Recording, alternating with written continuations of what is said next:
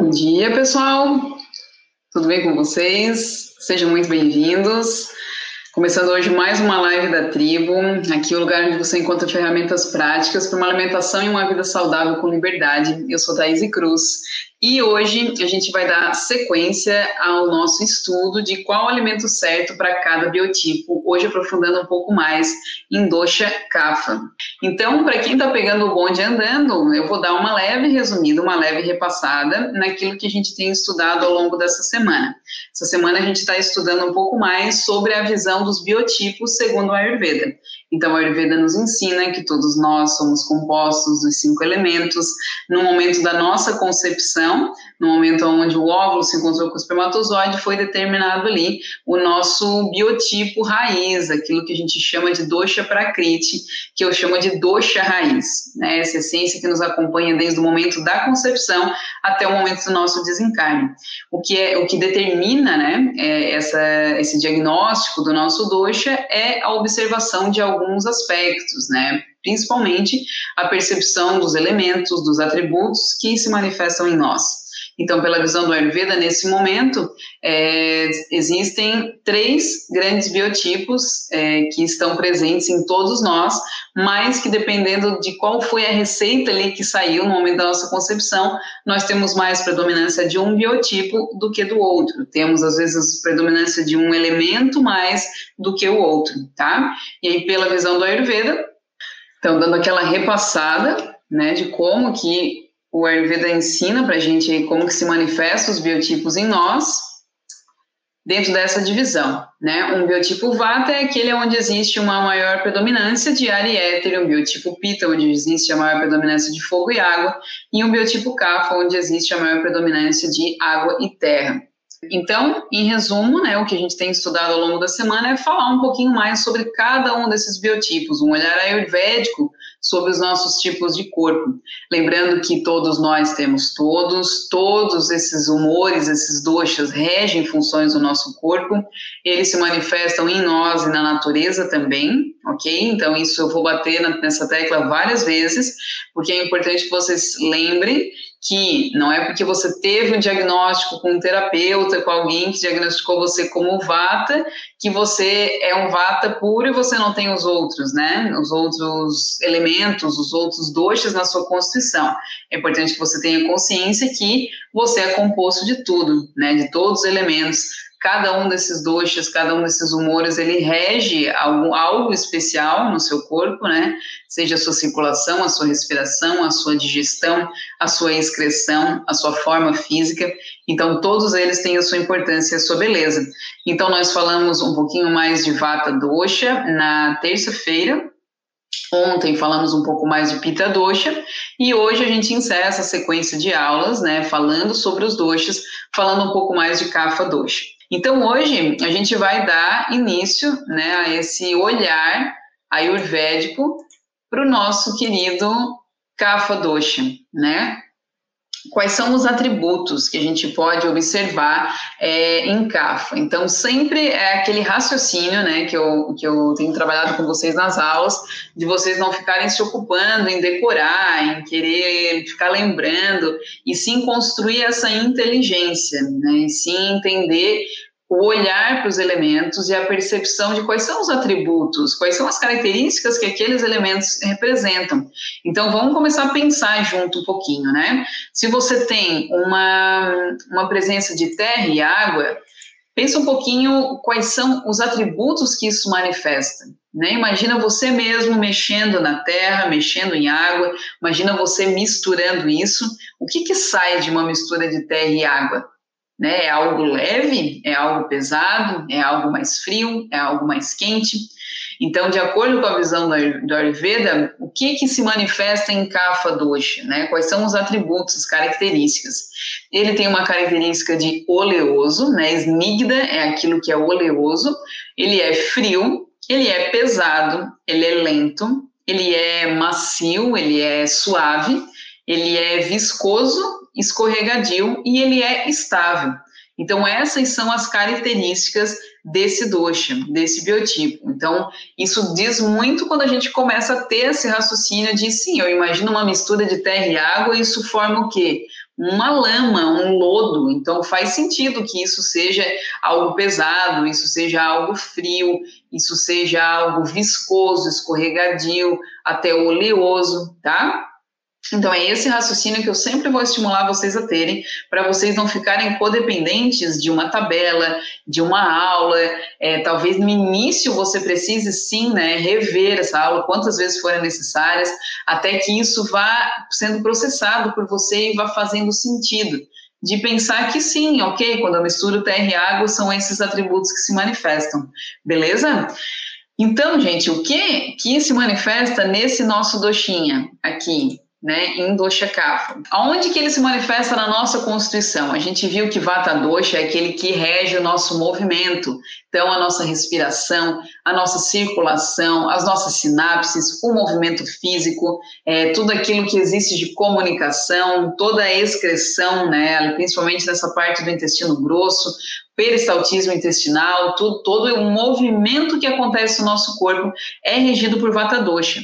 Pita Dosha é aquele que cuida da nossa digestão, metabolização, todo o processo endócrino, tudo aquilo que é transformado no nosso corpo, nossa temperatura corporal, tudo isso é regido e cuidado por Pita Dosha.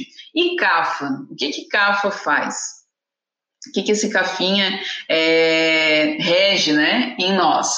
CAF é aquele que é responsável pela nossa estrutura. Então, imaginem essa mistura de terra e água. Com isso, você consegue fazer o quê? Você consegue moldar, você consegue fazer um, um vaso, você consegue fazer com essa argila um prato, você consegue até construir uma casa com isso, tá? Então, CAFA é aquele que é responsável pela estrutura. Então, ele dá a estrutura, a estabilidade, a lubrificação.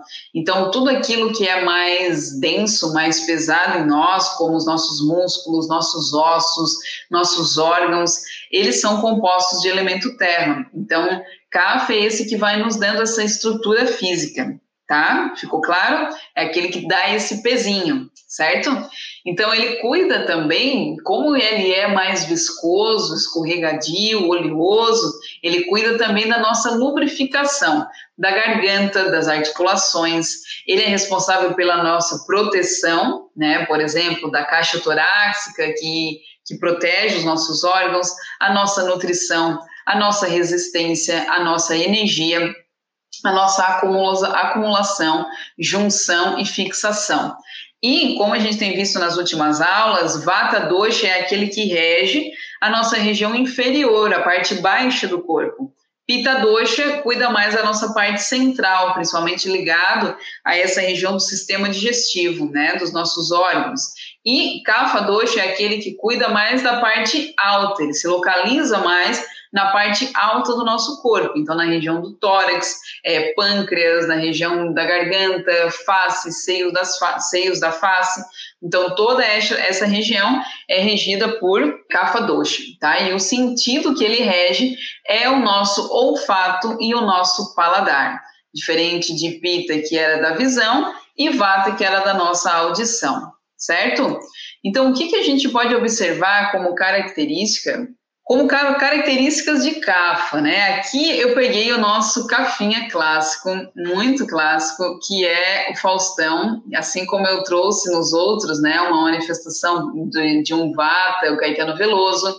Ontem eu trouxe o Pitão Silvio Santos, né? Silvio Santos vai à praia, foi o nosso tema da aula de ontem, e hoje a gente pode trazer o Faustão como um exemplo clássico de um biotipo, né, de um tipo de corpo CAFA. Porque a gente pode observar que o Faustão, mesmo tendo feito cirurgia de redução de estômago e tudo mais, ele continua com aquele corpo, ele continua com aquele arquétipo. Ele não, não vai jamais se tornar uma pessoa de uma estrutura do Caetano Veloso, por exemplo. Vocês conseguem perceber que é bem diferente a estrutura óssea, o biotipo do Faustão e o biotipo, a estrutura óssea do Caetano Veloso. Por mais que o Faustão faça todas as dietas do mundo, ele vai continuar com esse tórax mais volumoso, maior, ele vai continuar com essa estrutura um pouco maior, e da mesma forma, o Caetano Veloso, por mais que ele vá para academia e vire crossfitter, ele não vai ter essa estrutura grande. Ele pode ter definição muscular, ok, ele vai continuar com aquela estrutura, entendem? Então, isso é o que? É a beleza de a gente honrar a nossa natureza, é a beleza de a gente saber que, ok, nesse momento da, da, da, minha existência, eu vim com esse corpo. Então, vamos lá, de que forma que eu posso aproveitar melhor esse corpo? O que, que esse corpo tem para me ensinar? Como que eu posso usar ele ao meu favor? Como que eu posso tornar ele mais saudável? Então, esse é o raciocínio, tá? E não a gente viver uma vida indo contra aquele corpo, né? Eu quero fazer tudo aquele tipo de plástica, todas as dietas do mundo, me, me retalhar do, do avesso, me transformar em uma outra pessoa, porque eu quero ter um outro corpo, eu não quero ter esse meu corpo atual. Né? Isso nos leva ao quê? A um desequilíbrio, a, um, a, uma manifestação de uma doença mesmo, por não honrar quem nós somos, tá? Então, o biotipo CAFA é esse tipo de corpo que tem essa estrutura mais forte, mais atarracada, assim, mais pesada, né? Com tórax mais desenvolvido, que se destaca. E é aquele biotipo que tem uma tendência a ganhar peso. Isso não significa de forma alguma que pessoas com predominância de CAFA doxa sejam pessoas sobrepeso ou obesas, tá? Não tem nada a ver. Uma pessoa que tem uma predominância de vata doxa, se em desequilíbrio, ela pode manifestar também um sobrepeso. Não é necessariamente ligado ao dosha, tá? Mas nesse dosha aqui, em Kapha dosha, a gente consegue perceber que existe uma facilidade para ganhar peso e uma maior dificuldade para a perda de peso. Então é aquela pessoa que ela tem um metabolismo um pouquinho mais lento, não é bem assim para ela perder peso.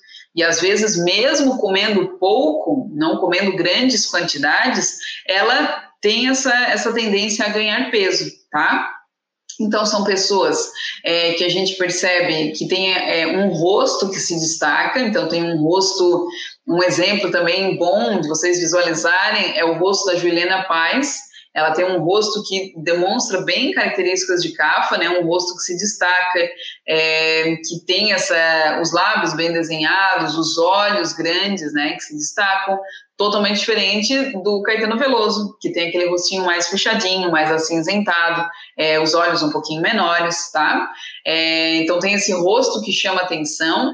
Veias e tendões não são visíveis, porque é uma pessoa que ela tem mais o quê? Tem mais terra, tem mais água, tem mais é, aquela gordurinha, é mais fofinho, então não é uma pessoa onde os ossos se destacam, como é Vata Dosha, né, onde a gente consegue ver muitas vezes as, a, a, estrutura óssea daquela pessoa, Kapha os ossinhos ficam mais escondidinhos, é aquela pessoa mais fofinha, que é gostoso de abraçar, ela tem a pele mais macia, não é uma pele seca, tá? Então tem esse tipo de corpo que é um corpo mais formadinho, né? Não necessariamente que a pessoa é obesa, tá? De, deixando isso bem claro.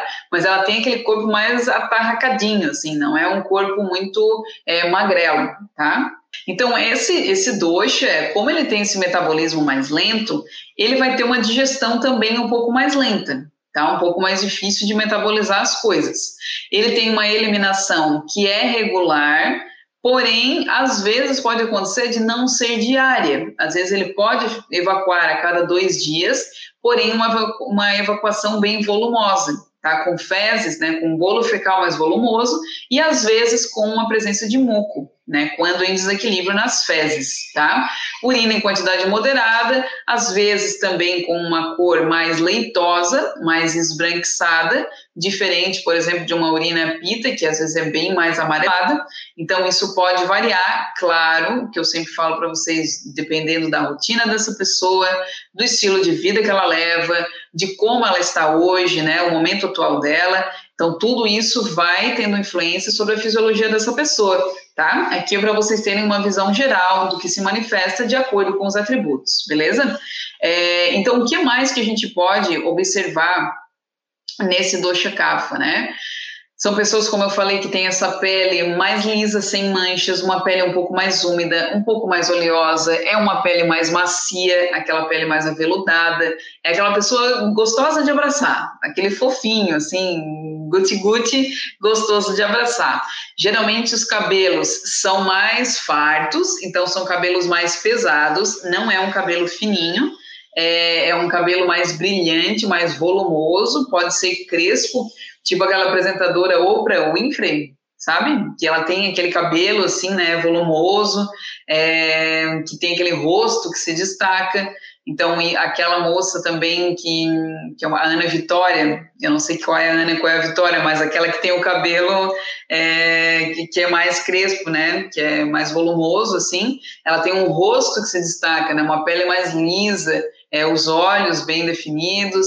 Então, é uma pessoa que também a gente pode pegar como exemplo.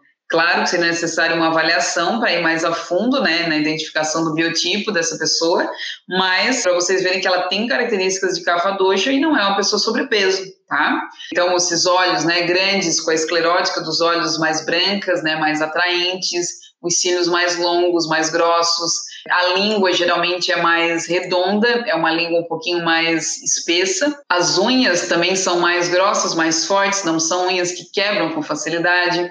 Essa pessoa ela tem um apetite que aí é o que às vezes ela não consegue compreender. Por que, que ela não consegue perder peso? Porque é um apetite pequeno e constante.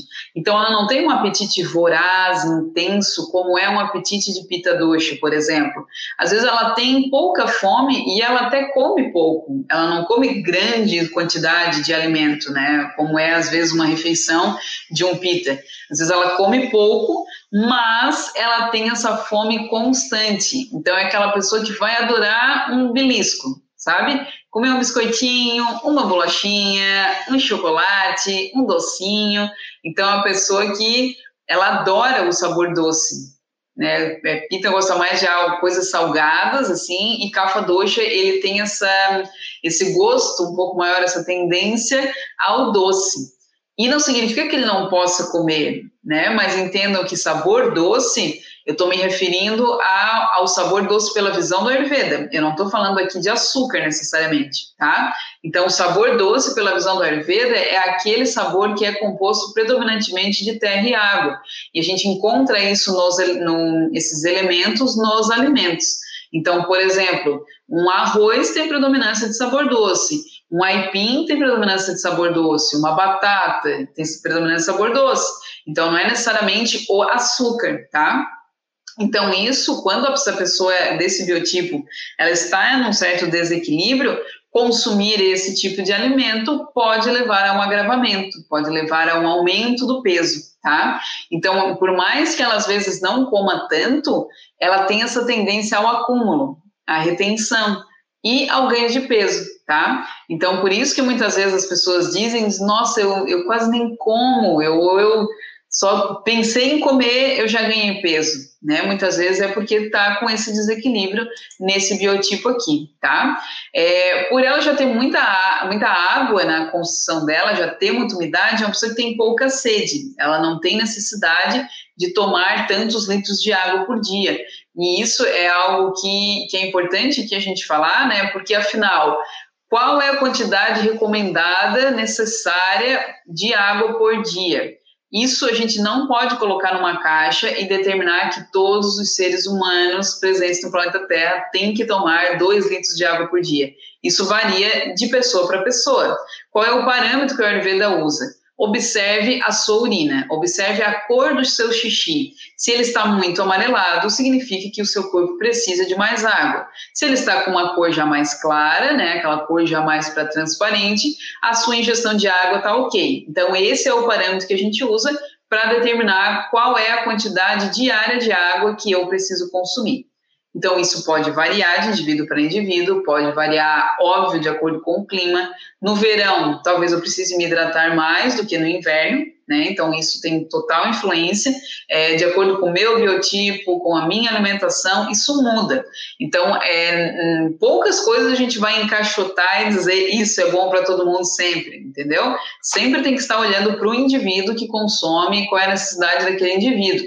Então, um cafa doce que já tem muita água na construção, ele não vai ter a mesma necessidade de consumo de água de um pita doce né, que é mais sedento, assim, Cafa já não tem tanta necessidade de tomar tanta água e nem sente tanta sede, tá? E aí, consequentemente, ele vai ter essa temperatura, né, o corporal um pouco mais fria. Então, imagine, né, uma mistura de terra e água é algo frio, né? Então, ele tem aquela pele meio, um frio meio gelado, sabe, meio pele de sapo, assim, é, e ele tem muita intolerância à umidade, né, não gostar da umidade, ele tem quando ele, ele faz algum movimento, ele pode transpirar com um pouquinho mais de dificuldade e é aquele suor frio que gruda na pele, não é um suor pita que escorre assim. E falando em atividade física, é aquela pessoa que vai ter aquela preguiçinha, então não é uma pessoa muito é, estimulada, animada, que, que adora né, fazer atividade física todos os dias da vida dela.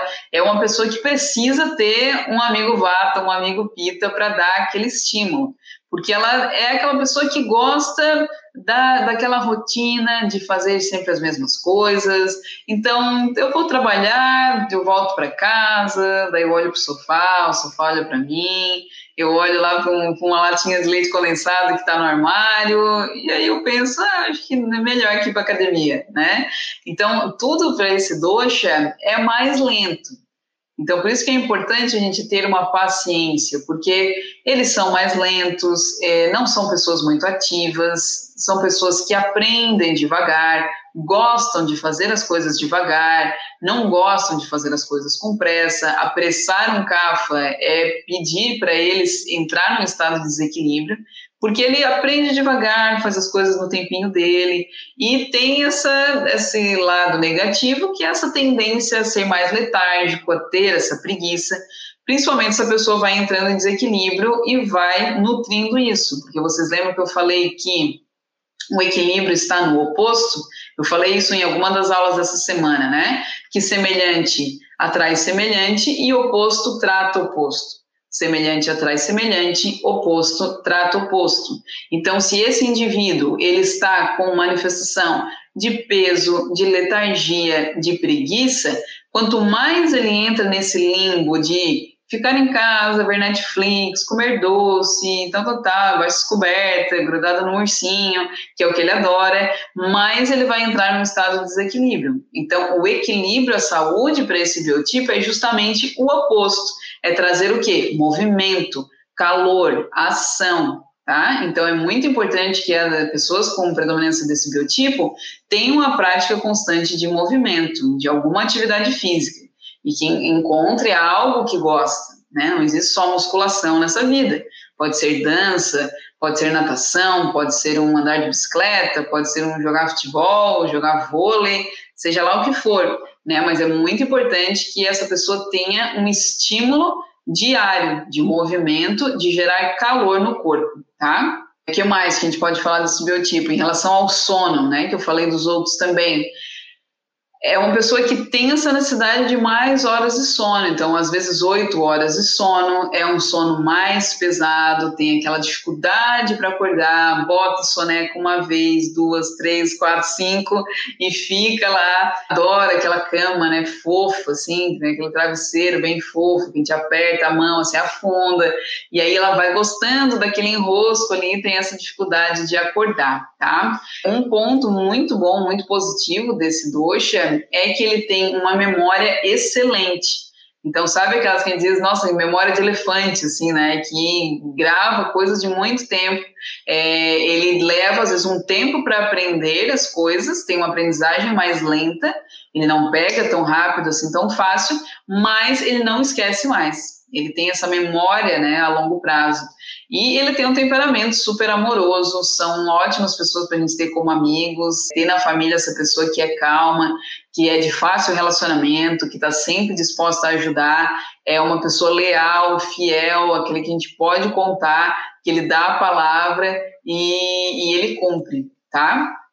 Então, são pessoas que são ótimos professores, ótimos cozinheiros, né? Que adoram ali estar na cozinha, provando, comendo. É aquela pessoa que é o funcionário mais antigo da empresa, aquele que gosta de seguir na, fazendo todos os dias a mesma coisa, né? Ele gosta de uma rotina mais metódica, né? Ele tem esse lado conservador, tradicionalista, é, gosta dessa vida familiar, ele é dedicado, uma pessoa que ela tem dificuldade de mudar mesmo que ela queira. Não é tão simples assim para um CAFA fazer mudanças, totalmente diferente de Vata, que está fazendo hoje uma coisa, já enjoa daquilo, vamos fazer outra coisa? Vamos. Já vamos se mudar de casa? Vamos. Já arruma as malas, já vai Para Kafa, não. É tudo mais lento, mais devagar. Então, aqui entra aquilo que eu comentei ontem, né? De a gente ter esse conhecimento para adquirir mais compaixão com as pessoas que a gente convive. Se você é um vata que convive com o kafa, seja num relacionamento, seja com seus pais, seus filhos, é importante que a gente entre nesse estado de compreender que aquela é a natureza da pessoa. Então ela é assim, não é que ela está fazendo por mal ou fazendo de pirraça. A gente ter esse olhar mais compassivo com o outro diz, nossa, para mim é tão fácil mudar e pegar as coisas, mudar os móveis e mudar de casa, e para aquela pessoa que mora comigo, não. Então eu não posso forçar ela a fazer uma coisa que é simples para mim e vice-versa. Tá? Então, assim, a gente vai aprendendo também, tendo essas, essas leis de, de bom convívio, né? E de maior compaixão com aquelas pessoas que convivem com a gente, tá? Então, gente, entrando agora a Ana perguntou aqui no YouTube: é, sou completamente cafa, mas minha temperatura é sempre, desde criança, muito quente, a ponto de ser chamada de meu tijolinho por minha mãe no inverno de Curitiba. Será um desequilíbrio? Não necessariamente é um desequilíbrio, Ana. Aquilo que eu expliquei para vocês, acho que nas primeiras aulas, é que todos nós temos a presença de todos os doshas, né? E geralmente nós não somos um dosha único. Existe geralmente aquilo que se manifesta em nós que a gente chama de bidosha então, nós temos os três, ok? Geralmente existe uma manifestação, algo que está mais predominante de um dosha, e existe um que está em segundo lugar e o que está em terceiro lugar. Então, o que é mais comum a gente dizer que a pessoa é bidosha. Então, por exemplo, é um kapha pita, ou um pita kapha, um vata kapha, vata pita. Tem milhares de combinações, tá? É, milhares não. Tem ali o, essas combinações suficientes ali entre esses três, esses três doshas, tá? Então, pode ser kapha pita, ter características predominantes de kapha, porém tem a temperatura mais alta, né? E isso não necessariamente é um desequilíbrio, tá? E se é principalmente esse, essa palavrinha que tu colocou, desde criança.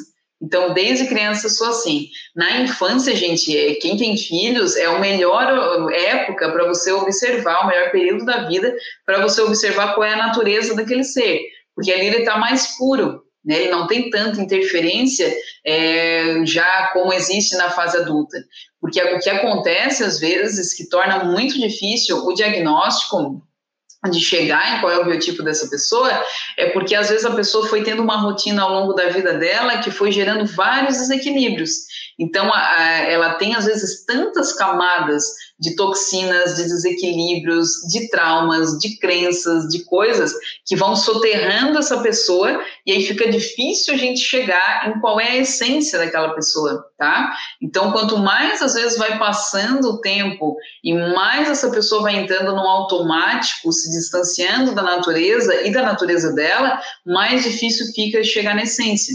Então, quem tem filho pequeno, assim, bebê, na, nos primeiros anos ali, é onde eles estão mais puros, né? De a gente conseguir perceber mesmo qual é a essência daquele ser. E você que hoje é adulto, observa e volta lá a relembrar como você era quando criança. Se você não tem muitas lembranças, veja fotos, converse com seus familiares, vá coletando dados para ver como eu era, né? Nossa, na infância eu era assim, o meu corpo era assim, eu tinha às vezes uma. Nossa, sempre eu tinha um problema em determinado órgão, vamos supor, ah, eu vivia com sinusite desde criança, sabe? Isso tudo são coisas que vão no, nos mostrando as nossas características, tá? Ficou confuso, a MP massoterapeuta falou, no momento CAFA me domina, se tá confuso, tá bom, tá? Se vocês me dissessem, nossa, Thaís, entendi tudo, já dominei geral em Ayurveda, eu ia dizer que tem alguma coisa estranha, porque, como eu falei para vocês, é uma ciência de 6 mil anos bem complexa, né? Isso que é o é o, a marolinha, digamos assim, né, das águas profundas que são o Ayurveda. Então, isso é o, é o, básico do básico do básico, né? Então, tem muitas outras coisas que é importante a gente observar. Então, isso é o geral que eu estou passando para vocês, dentro da, da, possibilidade aqui de uma hora, para vocês começarem esse processo de autoobservação. Mas entendam que são águas bem mais profundas. Então, se tem confusão, tá ok, a gente está no caminho, tá? É por aí mesmo. É, doenças crônicas, a BBB Moraes perguntou. Doenças crônicas como asma, rinite, sinusite, são predominantemente de algum dosha? Podem se manifestar de acordo com algum desequilíbrio não que é predominante de um dosha, porque a gente pode ter uma asma de vata, uma asma de pita, uma asma de kapha, que vão ter diferentes sinais e sintomas, né? Eu posso ter uma sinusite também de vata, uma sinusite de pita, uma sinusite de kapha. Cada um vai ter manifestações diferentes. Então, entendam que a manifestação da patologia, dessa forma como a gente conhece, diagnosticada, né? Tenho sinusite, tenho rinite, tenho asma, isso, o Ayurveda, ele volta algumas casas, algumas casas antes, para te dizer que, olha, esse é o final, é o estágio final. Antes disso aconteceu várias coisas, então vamos voltar e olhar para tudo isso. Então, isso não é uma, uma carta marcada de um dosha.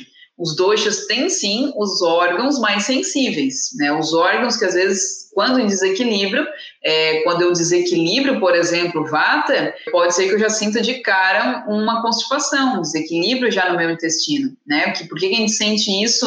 Exemplo, quando a gente viaja, eu vou sair daqui do Brasil e vou lá para o Japão, né? Horas e horas e horas de viagem. Eu vou fazer o quê? Eu vou ficar exposto, exposta é, a horas dentro de um avião. Um avião ele tem o quê? Aquele ar frio, né? Eu estou já na altura, eu estou em movimento. Então entendam que tudo isso vai estar exposto ao frio, a essa leveza, a essa secura extrema. Então, tudo isso naturalmente, viagens já geram um desequilíbrio de vata, que é o mais fácil de ser desequilibrado por ser o mais sutil. Então, por que, que as pessoas dizem, nossa, eu viajo, meu intestino trava? Por conta disso, né? Viagem já é movimento, às vezes frio, às vezes secura, é, entra também a parte de mudança alimentar, mudança de rotina, fuso horário. Então, tudo isso vai tendo essa interferência, tá?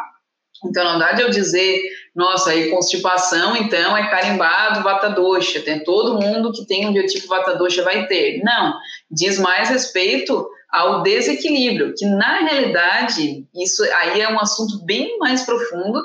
Dosha, na realidade, significa desequilíbrio. Tchanã! Fica essa, tá? Essa bola quicando aí para vocês, porque não tem como a gente aprofundar hoje, a gente vai aprofundar em outras aulas, mas dosha, na realidade, é desequilíbrio tá? Então, tudo que se manifesta em desequilíbrio é dosha. Então, não é predominante de algum dosha exclusivo, tá, BBB Moraes? Mas sim de coisas que vão se desequilibrando em qualquer dosha, tá? Livros que eu indico para começar, básico do básico, né? Tem um livro que é muito simples, que eu indico mesmo como básico do básico do básico, que é um livro chamado Saúde Perfeita, do Deepak Chopra. É um livro bem assim tranquilo, uma linguagem bem básica para quem quer iniciar, pode começar por ali, tá? E acompanhar as aulas aqui, os conteúdos também, que a gente está indo bem, bem do básico. E dentro da tribo, né? Que aí a gente vai do início mesmo, falando sobre cada coisa. A Ju falou aqui da metafísica também, tem todo um olhar, né, gente? Tudo que é, que é manifestação de doenças na gente, desequilíbrios, entendam que tem muitas origens, né? Muitas vezes origens emocionais. Cada uma dessas manifestações, ela vem para nos ensinar algo. Então, toda doença, todo desequilíbrio, ele vem para trazer um ensinamento. Ele vem para cumprir algo na nossa vida. No momento que eu compreendo qual é a função, o que aquilo veio cumprir, né? E quando eu deixo que isso cumpra a sua função na minha vida, esse sintoma, essa doença desaparece. Isso a gente estuda muito dentro da visão das constelações familiares também. Né? E quando a gente não tem essa percepção, quando eu fico lutando contra aquilo, isso aumenta gigantescamente, gigantescamente. Eu nem sei se essa palavra existe, né? Então, por exemplo, eu por muitos anos eu fiz um trabalho voluntário dentro de uma associação de mulheres que faziam tratamento de câncer. E o que eu via muito e que a gente trabalhou bastante isso é que elas usavam muito a palavra é, o maldito câncer, câncer do, dos infernos, como é que eram outras expressões, vou acabar, matar, aniquilar, mas essa palavra que ficou muito forte para mim, o maldito câncer. E aí, de dentro do nosso trabalho lá, todo o trabalho de, de, também trazer uma visão de alimentação para elas, e um trabalho de, de, anos, eu fiquei uns dois anos lá, trabalho com yoga também, e aí eu fui trabalhando com elas essa mudança da visão de bendito câncer, né? Bendito doença que fez você parar, olhar para a sua vida e se cuidar. Então, a doença, ela vem, na realidade, ser, como sendo um grande professor, um grande mestre que é importante que a gente honre ela e não fique nessa nessa aversão, nessa exclusão. Toda exclusão vai gerar uma compensação, tá? Então, quando a gente olha para aquilo que se manifesta, eu peguei um exemplo de câncer, mas pode ser uma gripe, entendeu? Covid agora, né? Eu tive, é, o Tiago também, e a gente ficou o quê? Precisou se curvar ao vírus e mesmo entender, agora é o momento de pausa, e foi o que eu fiz, né? Eu sumi de rede social, de tudo, por um, por um mês, aí um pouco mais, porque era um momento de pausa, né? Foi ali o meu corpo dizendo, Thaís, para, se cuida, recupera, trate-se. Então, se eu ficasse naquela, nossa, mas eu me cuido tanto, né? Por que, que eu fui pegar Covid? Mas logo eu, por que eu? E é entrar nessa via de pensar, por que não eu? Todos nós estamos expostos ao inevitável, certo? Não temos controle das coisas que se manifestam em nós. Então, eu olhar para aquilo, ok, estamos com Covid, e agora? Eu vou ficar lutando contra isso, praguejando, mas por quê? É o culpa do Bolsonaro, é culpa do não sei o quê, né? A gente entra nessa via de retaliação, quando na verdade é muito melhor, ok, pega ele no colo, dá um carinho, o que você veio me ensinar, né? O que eu preciso aprender com isso? E aí você passa por esse túnel, passa por esse processo com o aprendizado que, que aquela patologia tem, né, que aquele vírus, seja lá o que for, e aí no momento que ele cumpre o seu papel, ele se despede, né? E aí ele cumpre esse ciclo, sem que ele tenha sido excluído. Mas sim, eu olhei para ele, ele me olhou de volta, nós tivemos um, uma trajetória no momento que ele cumpriu o seu papel, ok, gratidão, siga o seu caminho que eu sigo o meu. Tá? Então, essa é uma outra forma de a gente ver é, essas manifestações. Às vezes vão em coisas muito mais profundas, né, em trabalhos muito mais profundos, que podem envolver é, toda uma ancestralidade, né, pode envolver muitas questões emocionais, mas é, essa é uma visão diferente de a gente olhar para esses processos de adoecimento. Tá? Doença como caminho de cura, né? Exatamente. A Louise Rey também trabalha muito com isso, que é uma escritora maravilhosa, tá? Vamos seguir, galera. Então a gente entrou aqui num looping, né? Mas eu acho legal quando vai para esse via, é, o campo vai nos conduzindo mesmo para isso, né? Então vamos falar um pouquinho de alimentação, da alimentação desse biotipo. Então vamos lá, aquilo que a gente tem feito, né, nas últimas aulas de desenvolver esse raciocínio. Então olhando cafa doxa, predominância terra e água, terra e água tem essa, esse aspecto mais pesado, mais frio, mais oleoso, mais úmido.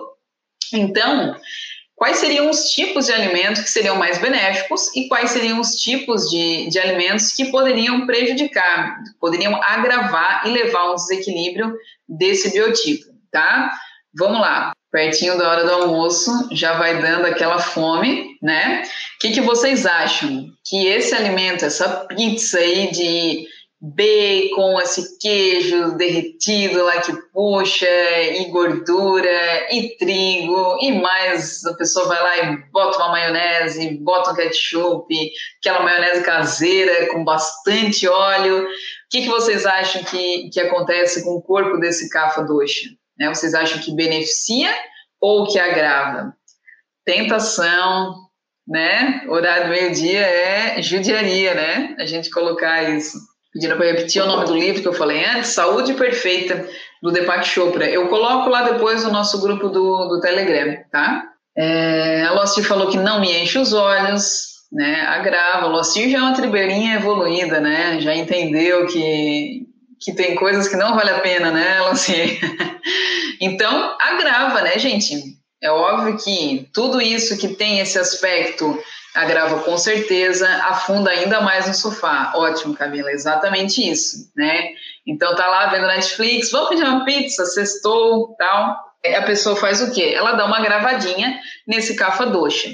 Então, aqui é importante que a gente entre nessa via sempre de não, não exclusão e não tirar, não privação da liberdade tá? Não estou dizendo que jamais um CAFA vai poder comer uma pizza, não estou decretando aqui essa sentença, tá? Para os CAFAs, mas é entender que se você é um cafinha que está observando em você uma retenção de líquido, um acúmulo maior de muco, eu tô com pigarro na garganta, eu tô me sentindo um pouco mais pesado hoje, tô um pouquinho acima do peso, tô um pouco mais letárgico, preguiçoso, dificuldade mesmo de eliminar o peso, né, de eliminar quilos, tô sentindo meu metabolismo mais lento. Se eu estou com esses sinais e sintomas, entendam que não é uma escolha inteligente eu pedir uma pizza dessa porque isso vai encher o meu copinho, tá? Então, não estou dizendo aqui é que a sua pizza agora precisa ser essa, tá? Deixa eu compartilhar com a galera aqui do, do YouTube também. Não estou dizendo que agora a pizza tem que ser fazer uma pizza de melancia, né? Porque isso também ninguém merece, né? Então, é, é essa ideia, gente, de que a gente precisa ter liberdade, claro, Posso comer o que eu gosto? Posso, mas eu tenho esse conhecimento de que tudo posso, mas nem tudo me convém. Posso comer a pizza com queijo, com bacon, com maionese caseira, com tudo que eu tenho direito? Posso, mas será que agora, no meu momento atual de vida, convém? Se você está em, em equilíbrio, se você está em saúde, se você está legal, claro que você pode. Mas se você está com algum desses sinais e sintomas que eu falei anteriormente, talvez não convenha você comer isso agora. Talvez espera, se trata um pouquinho, melhora o seu acne, o seu fogo digestivo, para você poder fazer uma refeição assim, tá? E não significa, então, que você jamais vai poder comer o que você gosta, jamais vai poder voltar a comer essa pizza.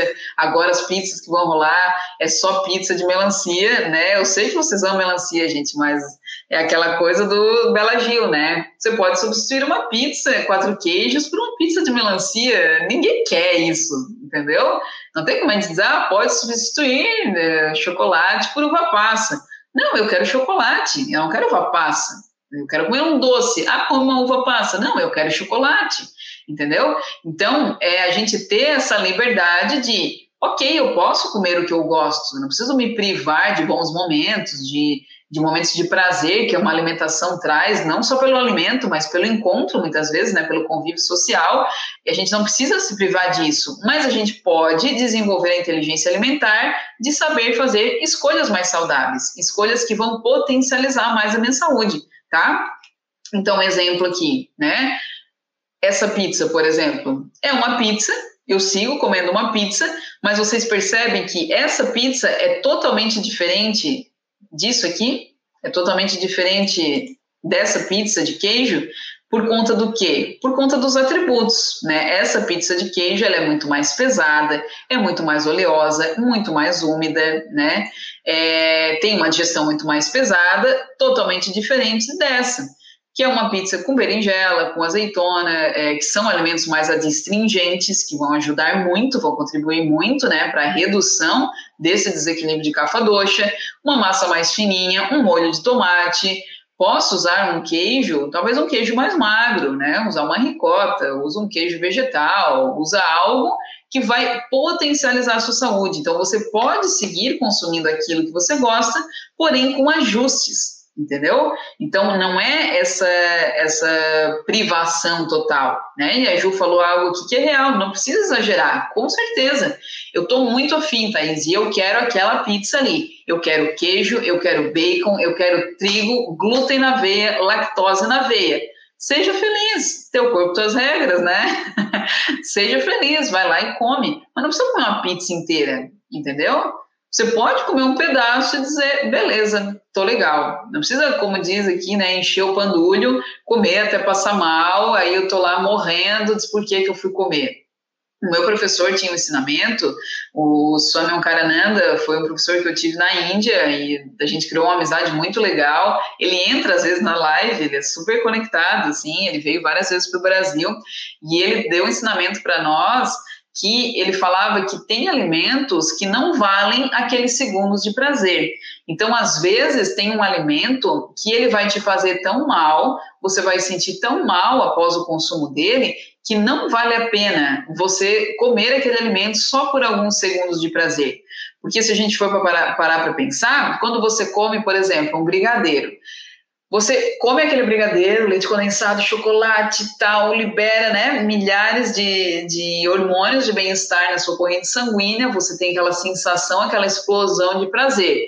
Mas aquele gosto, ele acontece apenas enquanto aquele alimento está na boca, certo? Isso faz sentido para vocês? Você não segue é, sentindo o sabor do alimento? Nossa, que gostoso esse brigadeiro, o sabor desse brigadeiro agora na minha garganta, no meu esôfago, no meu estômago, no meu fígado, no meu intestino delgado, no meu intestino grosso, no meu reto. Você não segue sentindo o, o sabor do alimento depois que ele segue o seu caminho. Você sente o sabor na boca. E esse sentir o sabor, ele dura o quê? Segundos. Então, às vezes, vale a gente parar um pouquinho e observar. Será que vale eu dar uma boa prejudicada, dar uma boa estragadinha, às vezes, em toda uma harmonia, em toda uma saúde do meu organismo, só por alguns segundos de prazer? Então, isso é um convite à observação. E se você diz, se você conclui que sim, Thaís, vale muito, então vai lá, Entendam? Só que é uma escolha consciente, não é o brigadeiro que te escolhe, é você que escolhe o brigadeiro. Eu quero comer essa sobremesa, eu quero comer essa pizza, esse hambúrguer, de uma forma totalmente consciente. Eu sei que não é a melhor opção, que eu poderia escolher outra coisa, mas nesse momento eu escolho. Porque eu tenho outros tipos de ganho, ganhos secundários com isso. E aí não tem nenhum problema nisso. Você é livre para fazer a escolha que você quiser. A questão é que muitas vezes essa escolha ela vem de uma forma compulsória né? E aí a gente pode entrar dentro de uma questão de uma compulsão alimentar, que aí necessita de um acompanhamento psicológico, né? E multi, multiprofissional, um olhar multiprofissional para essa questão, não é algo tão simples assim. Se isso é algo patológico, é uma arrogância nossa dizer, ah, é só fechar a boca e treinar. Não é assim né? Dentro da tribo, a gente teve algumas aulas com a Sandra Gaia, que é a psicóloga, e ela falou muito sobre essa questão da compulsão alimentar. Quando é algo já crônico, não é assim, né? É uma arrogância mesmo. A gente diz, ah, fecha a boca e vai treinar porque isso envolve outras questões muito mais profundas, tá? Mas eu não estou falando disso, eu estou falando mesmo da escolha ali do dia a dia, da gula mesmo do dia a dia, tá? Então, é, você pode ter essa escolha e isso pode ser consciente, não aquilo te escolher, tá? É uma forma de amor próprio, né? Será que vale a pena prejudicar seu corpo sabendo que faz mal? A gente falou. Então, exatamente isso, né? Morre pela boca, exatamente. É a gente comer para não morrer. Eu quero comer para viver e não para morrer. Então eu preciso que essa alimentação ela me proporcione vida e não que ela me pro, pro, proporcione adoecimento, tá? Essa é, é, a nossa visão da alimentação, tá? Então, por exemplo, aqui, né? Compartilhando agora essa outra imagem, já indo para o final da nossa aula, aquilo que a gente falou também sobre os outros doxas, de a gente ter esse olhar das escolhas. Então, por exemplo, aqui, eu tenho dois pratos que são saudáveis, certo? Os dois são com bons ingredientes, ok. Porém, se eu estou no desequilíbrio de cafa doxa, qual seria o mais interessante para eu escolher? E aí, aí entra nisso que eu falei anteriormente. Não é escolher entre a pizza de bacon, quatro queijos, blá blá blá, ou a pizza marguerita ali, só com muito tomate, manjericão e tal. É, eu escolher entre dois alimentos também saudáveis. Isso é o trabalho da visão, isso é a inteligência alimentar. Que não é porque é saudável que vai me fazer bem. Tá? Então não é porque você é, escolhe comer ali um, um, algo integral e tal que isso te torna saudável. Se você não tivesse inteligência alimentar de saber, ter o discernimento de escolher o que é melhor para você, para o seu biotipo, para o seu corpo, hoje, isso não te torna mais saudável, tá? Então aqui, por exemplo, a gente tem esse primeiro, né? Aqui no Instagram ele está um pouco mais em cima, aqui no YouTube ele está nesse lado esquerdo, certo? Eu não sei se a tela tá virada para vocês, então vamos lá. Esse prato que tem esse, esse ovo em cima, tá? É, ele é um alimento que, ao olhar, a gente já percebe que ele é mais úmido, ele é mais pesadinho, ele é mais cremoso. Diferente desse outro prato que ele tem, sim, tem abacate, que abacate é um alimento super cafa, né? Ele é frio, ele é oleoso, ele é pesado, ele é úmido, porém aqui a gente vê que ele está grelhado, então ele está um pouquinho mais seco. Eu tenho um grão de bico ali, um pouco mais seco, tenho brócolis, talvez feito no vapor, tem acho que é vagem, o aspargo ali. Então, às vezes, os mesmos ingredientes, quando preparados de formas diferentes, eles mudam totalmente os seus atributos, as suas características, tá? Um exemplo, Thaís, não entendi para ficar mais claro. Vamos pegar o aipim, a mandioca, né? Em alguns lugares chamam mandioca, em alguns lugares chamam aipim. Se eu pego e entro nessa caixa de seguir lista e tabela, eu vou lá no Google e digo alimentos Ayurveda para CAFA. E aí, às vezes, vai estar tá lá evitar é, raízes, evitar aipim, evitar batata e tal. Mas o aipim, gente, vamos pensar. Eu posso, com aipim, fazer, ter uma farinha de mandioca, eu posso ter um purê de aipim, eu posso fazer um aipim frito, eu posso fazer um aipim assado, então, entendam que, vamos pegar o exemplo do purê e da farinha de mandioca. Ambos vêm do aipim, mas eles têm características e atributos totalmente diferentes. A farinha é mais seca, ela é mais, mais leve, ela não é úmida, diferente do purê, é, que tem essa umidade, esse peso maior. Então, a gente precisa, de novo, desenvolver inteligência alimentar para eu ter um novo olhar para a alimentação. Eu não posso ficar preso na tabela do alimento, tá? Então, da mesma forma, ah, abacate não pode, banana, mesma coisa. Banana é fria, banana é úmida, é pesada. Então, significa que eu nunca mais vou poder comer a banana? Claro que vou. Porém, eu posso fazer o quê? Aquecer essa banana, Posso usar das especiarias, que aqui entra muito essa beleza dos temperos, que cada tempero tem esse poder de transformar totalmente um alimento. Então, se eu pego, por exemplo, um aipim e eu faço ele assado e eu coloco pimenta do reino, eu deixo ele bem temperado, isso vai trazer um atributo, uma informação para o meu corpo. Se eu pego essa, esse aipim e eu faço um purê e boto manteiga e boto mais óleo e deixo ele ainda mais pesado e gorduroso, vai trazer um outro atributo para o meu corpo. Então entendam que a liberdade está no conhecimento, sempre. Então, ok, eu entendi que eu preciso olhar para os atributos, observar aqueles seis atributos que a gente conversou. É leve, é pesado, é frio, é quente, é seco ou é úmido. Como eu estou? Como está o clima lá fora? O que seria mais inteligente para mim hoje fazer como escolha na minha alimentação? Aí começa o primeiro passo tá? Depois dessa percepção, a gente vai aprofundando. Então, quais são as combinações? Quais são os temperos? De que forma que eu posso potencializar ainda mais as propriedades, os benefícios desse alimento, né? De que forma que ele pode me agregar mais saúde e não mais adoecimento, tá? Então, essa é a linha de raciocínio seja para um kapha dosha, pita dosha, vata dosha.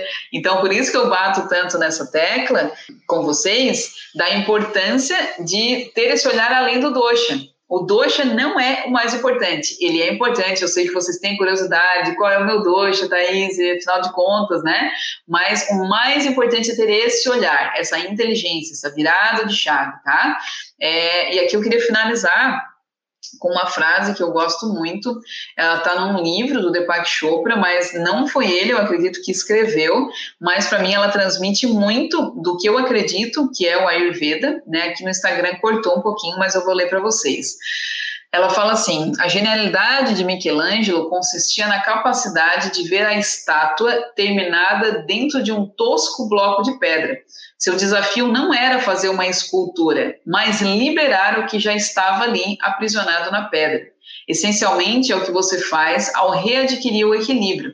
Você não está criando uma nova imagem pessoal, e sim liberando a que estava oculta. É um processo de autodescoberta. Então, eu achei isso tão lindo, porque é o que na realidade é o Ayurveda para mim. É um processo de liberar aquilo que já existe ali. Então, já existe dentro de você um ser naturalmente saudável, um ser com boa energia, com boa disposição, com, com uma boa, um bom corpo, né? uma, uma boa manifestação de vida. Porém, às vezes, de acordo com a sua rotina, com a sua vida, com toda a sua história, foram se construindo muitas camadas que foram soterrando você. E aí o nosso processo é fazer o quê?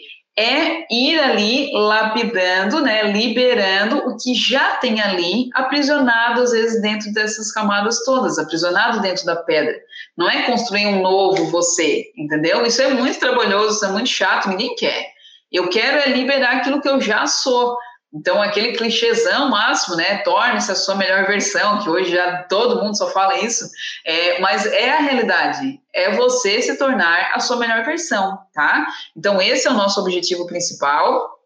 É isso, isso que eu busco aqui com as nossas aulas, que vocês possam adquirir esse conhecimento para que vocês se tornem o melhor vocês, entendeu? A Ju tem que ser a melhor Ju que ela pode ser, a Ana tem que ser a melhor Ana, a Lucilene é a melhor Lucilene, elas não têm que ser a Thaís, elas não têm que ser outra pessoa, eu preciso me tornar o melhor que eu posso ser, tá? Então, liberar essa, essa natureza de saúde que já existe dentro de mim, só que às vezes está aprisionada por várias camadas de milhares de coisas que a gente vai construindo ao longo da nossa vida e ao longo da nossa história, tá?